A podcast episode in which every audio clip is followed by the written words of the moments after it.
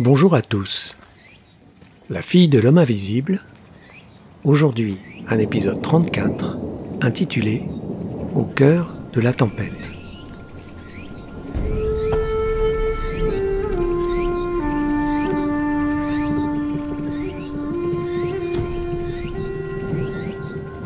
La Skoda filait droit vers la tempête. Son museau anguleux luttait contre les rafales de vent. À l'horizon, et pourtant proche, la foudre fendait les nuages. Une pluie paradoxale s'abattit sur les voyageurs. Le vacarme était assourdissant.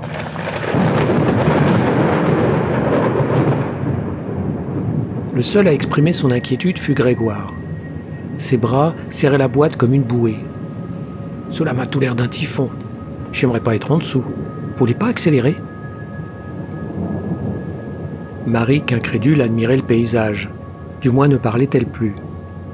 Au volant, Akiko gardait les yeux rivés sur le compteur. La voiture trop lourde collait à la route. Pourquoi Nakamura nous a-t-il loué une telle pièce de musée songea-t-elle. À croire qu'il n'y a rien d'autre sous la main. Notre cerveau réclame plusieurs minutes de calme quotidien pour se débarrasser du stress, des nuisances sonores et lumineuses. Conduire tout en faisant le vide, faire fi des intempéries et respirer profondément. Cette voiture n'est pas assez rapide.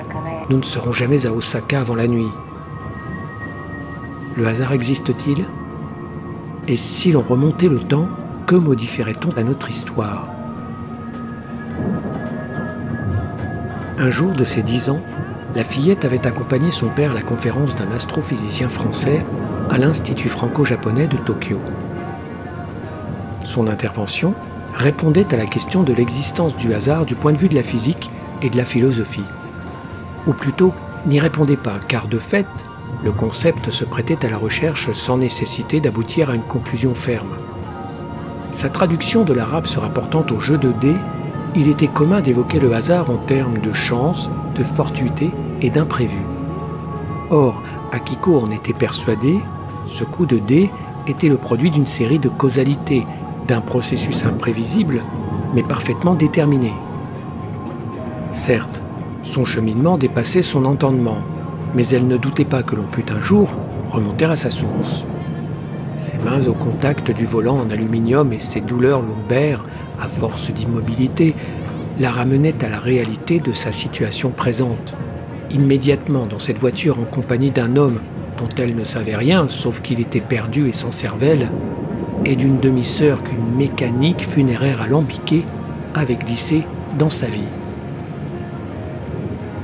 Nous passons Kyoto, dit-elle. C'est une voiture de collection, mais sans l'air conditionné, souffla Grégoire, ruisselant de sueur. Il paraissait saisi d'une fièvre soudaine. J'ai l'impression que le ciel va nous tomber sur la tête. Ça vous dérange pas si j'ouvre?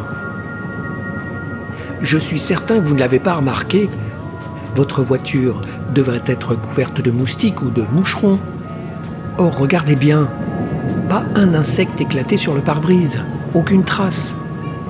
Quand j'étais gamin, au moment des vacances, la Peugeot de mon père en était criblée.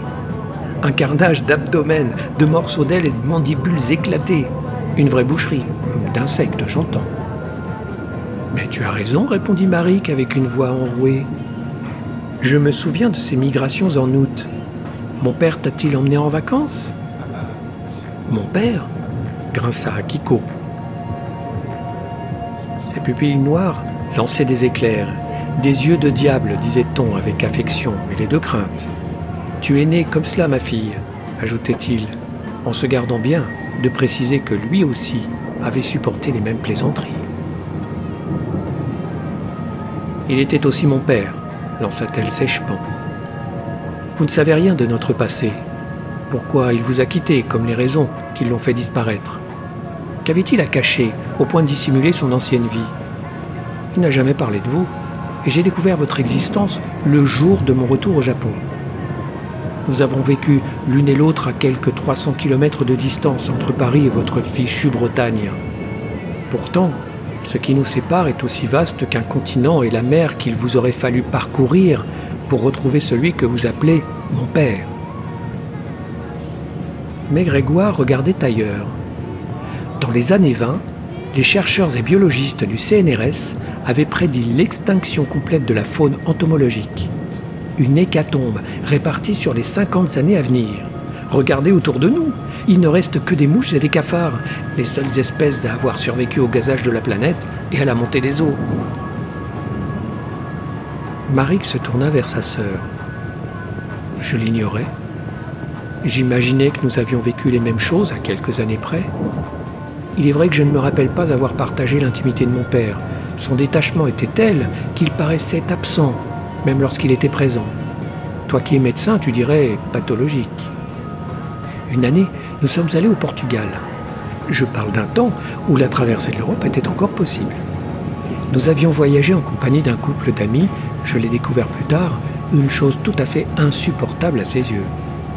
Il était amoureux dingue de la femme du couple. Il se serait damné pour elle, mais bon, ma mère n'en a jamais rien su. Paradoxe de son existence, hors du monde, il a toujours préféré les étrangères. Les occasions de villégiature avaient été rares pour la petite japonaise. Ses parents prenaient le train Shinkansen à destination d'une ville en bord de mer, mais toujours à proximité d'une gare pour rentrer au plus vite. Chaque jour de l'année, l'enfant avait étudié à l'école et plus tard, le soir, dans des études appelées juku. Les séries d'exercices s'énonçaient comme on appliquait une notice.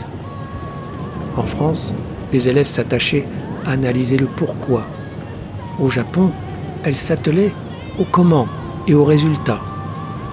Un labeur sans intérêt, une cadence de magasinier, apprendre des choses inutiles quand d'autres s'amusent et commettent des erreurs. Mais son père prévoyant avait conservé dans sa bibliothèque un exemplaire du livre de Carlo Collodi, Pinocchio.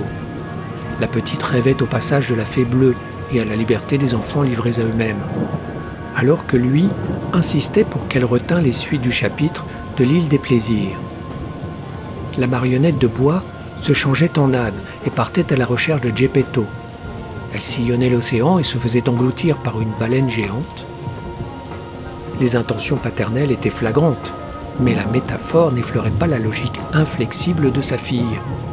Elle le haïssait pour l'avoir empêché de sombrer dans l'ignorance, comme on en veut aux passants providentiels qui nous sauvent du suicide. Akiko rentra de l'école et son père n'était plus là. Il n'est pas facile pour une femme seule, mère d'une petite fille, de passer du jour au lendemain à la promiscuité de la présence d'une sœur imposée par testament et à celle d'un homme physiquement quelconque qui, même pour un coup d'un soir, ne lui apporterait aucun plaisir. Marie s'enthousiasmait au rappel de ses souvenirs et regardait Grégoire avec les yeux clignotants d'une femme vertueuse qui souriait aux intrigues sentimentales décrites dans l'art d'aimer d'Ovide, mais jouissait des lectures érotiques d'Anaïs Nin. Akiko, elle, ignorait la nostalgie et ne prêtait plus d'attention à ces picotements trompeurs. Des amants et amantes, de passage, mais personne pour rompre sa solitude. Mais pendant ce temps, Grégoire trépignait. On l'aurait dit monter sur ressort. Je pense à un truc, dit-il. La boîte contient des cendres, n'est-ce pas? Je dis cela parce que le nœud du furoshiki est serré sur le motif d'un cétacé. Saviez-vous que David Bowie avait demandé à être incinéré selon les rites bouddhistes et que ses cendres soient dispersées sur l'île de Bali? Marik le considéra avec scepticisme. Décidément, ton sens de l'observation m'étonne. Mais tu sembles posséder d'autres qualités, dit-elle. Un drôle de hasard que notre rencontre, tu ne trouves pas? Après cinq bonnes heures de route et ce machin sur les genoux, j'en déduis que le mort, il y a bien quelqu'un là-dedans, non? Je te le confirme, reprit Marie amusée. Eh bien, cette personne souhaite profiter des joies de la mer une dernière fois, à moins qu'il fût marin. Putain, pas moyen de remettre la main sur mon portefeuille. Vous l'auriez pas vu traîner? Akiko lui lança un regard de mépris. Sans s'en rendre compte, elle avait dressé une barrière dans le matériau brut de sa défiance et s'y abritait comme on se défendait des attaques. Nous ne nous connaissons pas Vous exprimez une curiosité suspecte à notre égard. Avez-vous une idée derrière la tête? Ou bien êtes-vous envoyé par maître Nakamura? Mais Kiko, qu'est-ce qui te prend? s'écria Marik. Tu ne crois tout de même pas que sa présence fait partie du programme? Et puis regarde-le, il ne nous fera pas grand mal. Un rire s'échappa d'entre les voix. Grégoire, au pied du mur, tenta le tout pour le tout. Je connais une flopée de Nakamura, mais de maître, avocat ou senpai aux arts martiaux, point du tout. Tu. Akiko le coupa net. Alors pourquoi êtes-vous ici? Dites-le. Vous jouez à l'imbécile avec vos histoires à dormir debout. Répondez à ma question. Akiko, qu'est-ce qui se passe? demanda Marik, effondré dans son siège. Je m'appelle Grégoire Gorion, et si vous remettez la main sur mon portefeuille, je pourrai vous prouver mon identité. Cela tombe à pic, reprit Akiko avec ironie. Avez-vous un autre prétexte à nous soumettre? Mais Grégoire ne se démonta pas. Je suis en panne de voiture et votre sœur m'a proposé de me déposer à Osaka. Je vous l'ai déjà dit, je ne saisis pas les raisons de vos soupçons, comme celles de votre agressivité. Excuse ma sœur, nous avons eu notre lot d'émotions depuis quelques jours et ma petite Akiko se sent dépositaire d'une mission qu'elle ne souhaite pas partager.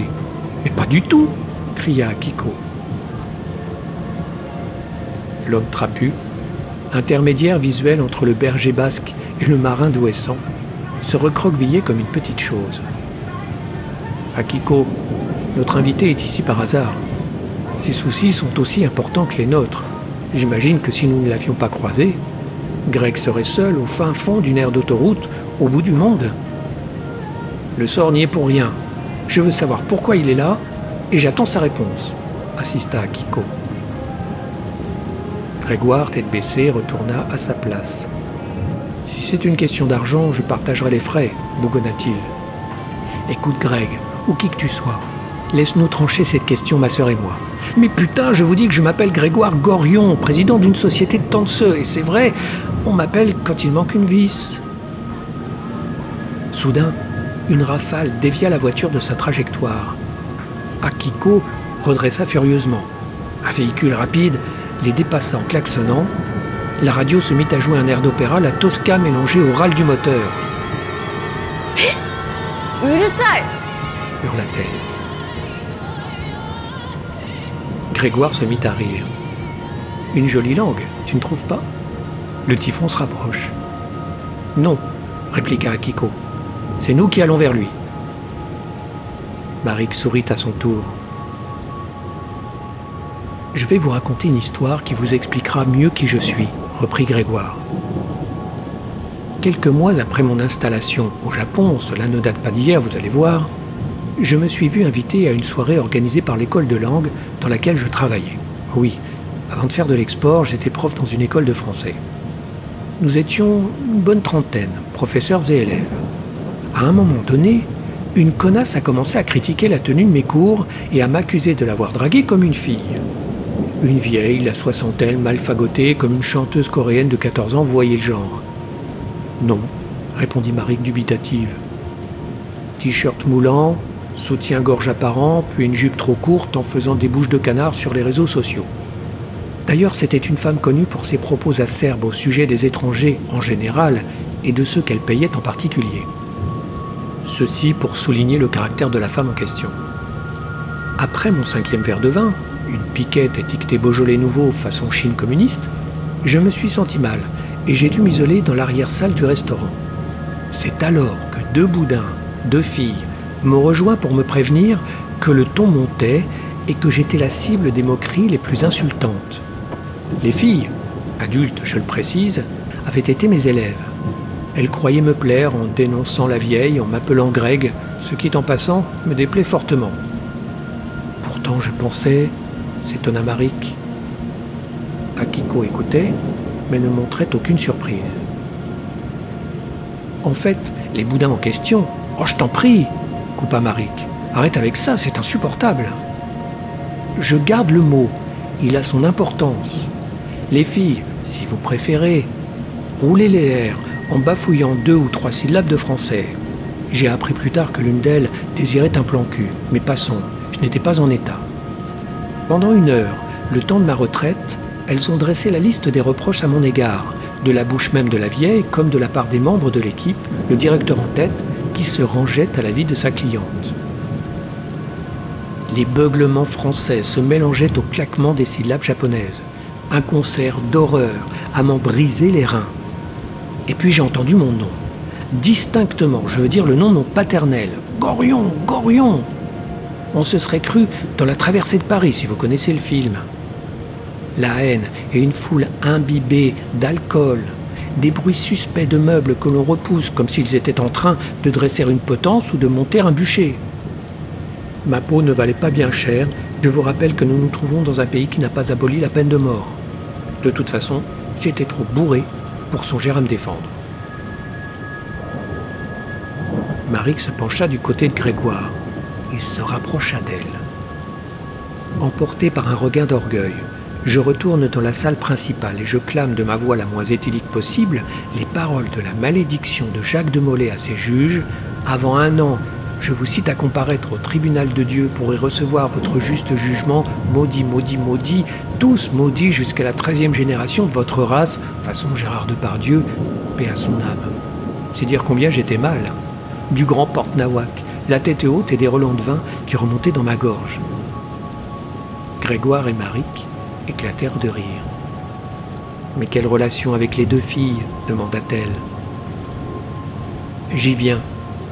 Les gens me prennent généralement pour un con. Il faut que j'en rajoute, et d'une manière la plus théâtrale possible, comme un pèse sur la glace qui entonne la Tosca. Bon, je me suis endormi dans le métro qui me conduisait chez moi trois stations plus loin. Un des deux boudins s'est réveillé dans mon lit cinq heures plus tard. Moi, j'étais vautré sur ma moquette, baignant dans mon vomi. Crois-moi si tu veux, mais cette fille est devenue ma femme. Et nous avons vécu ensemble, sans jamais nous quitter, durant plus de 15 ans. Jusqu'au jour où cette saloperie de Covid me l'a prise. Oh, Désolé, répondit Marik. Oh, il n'y a pas de quoi.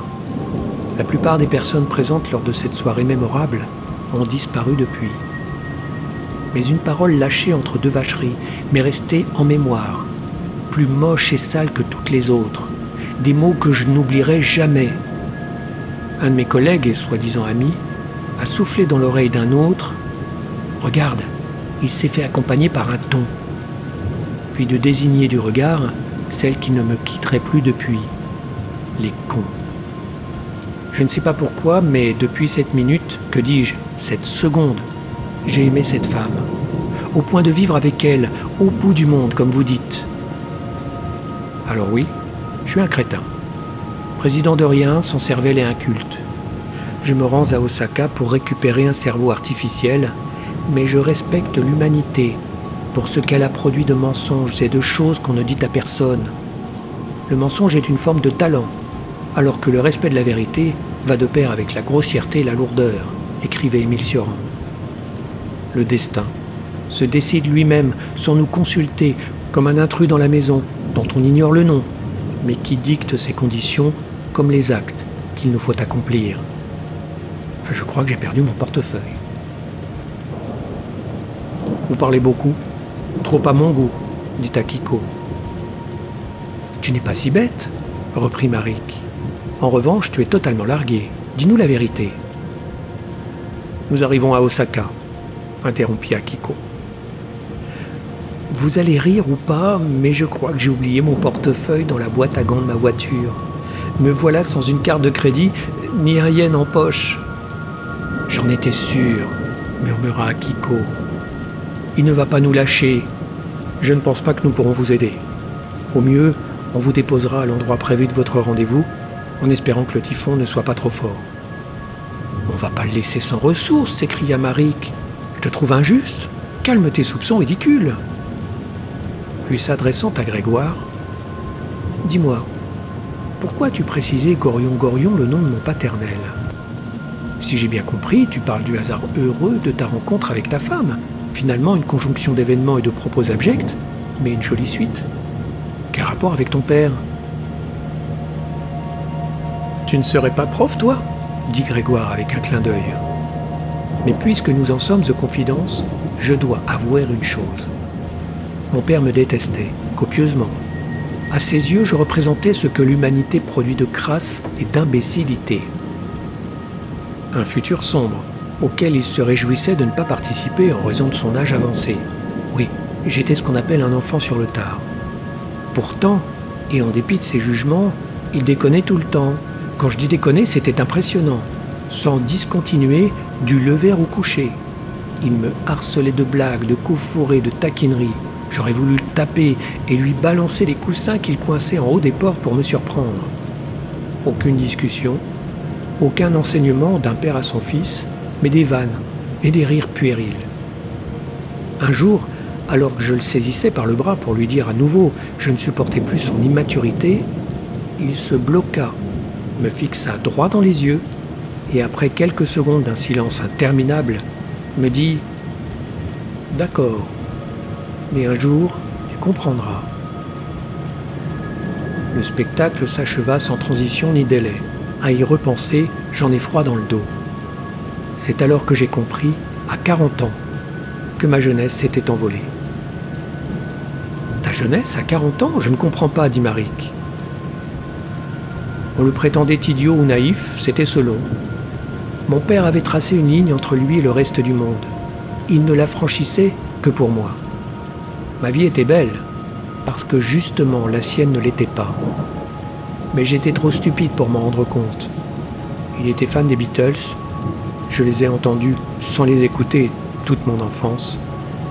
Aujourd'hui, lorsque je n'ai pas le moral, je me passe une chanson de ce groupe du siècle passé. Je n'ai jamais fait que l'imiter. Et je vous ai dit la vérité. Nakamura est un notaire de Tokyo, dit Marik. L'urne contient les cendres de notre père.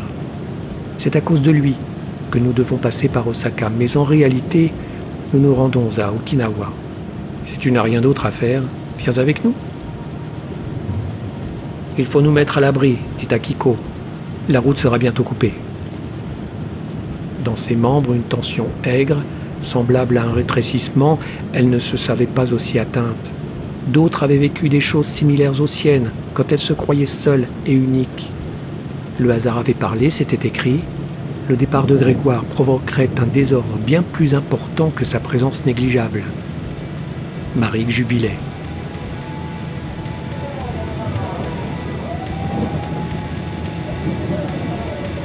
De part et d'autre de la voiture au ralenti, un monde de ténèbres, d'eau tourbillonnantes et de vagues de boue submergeaient l'humanité affolée. Les fantômes filmaient leurs pertes, les secours au loin abandonnaient leurs véhicules engloutis par les flots. Les clameurs perçaient le ciel dans une ville aux sirènes hurlantes, et l'ouragan qui avançait sans avoir encore dit son dernier mot.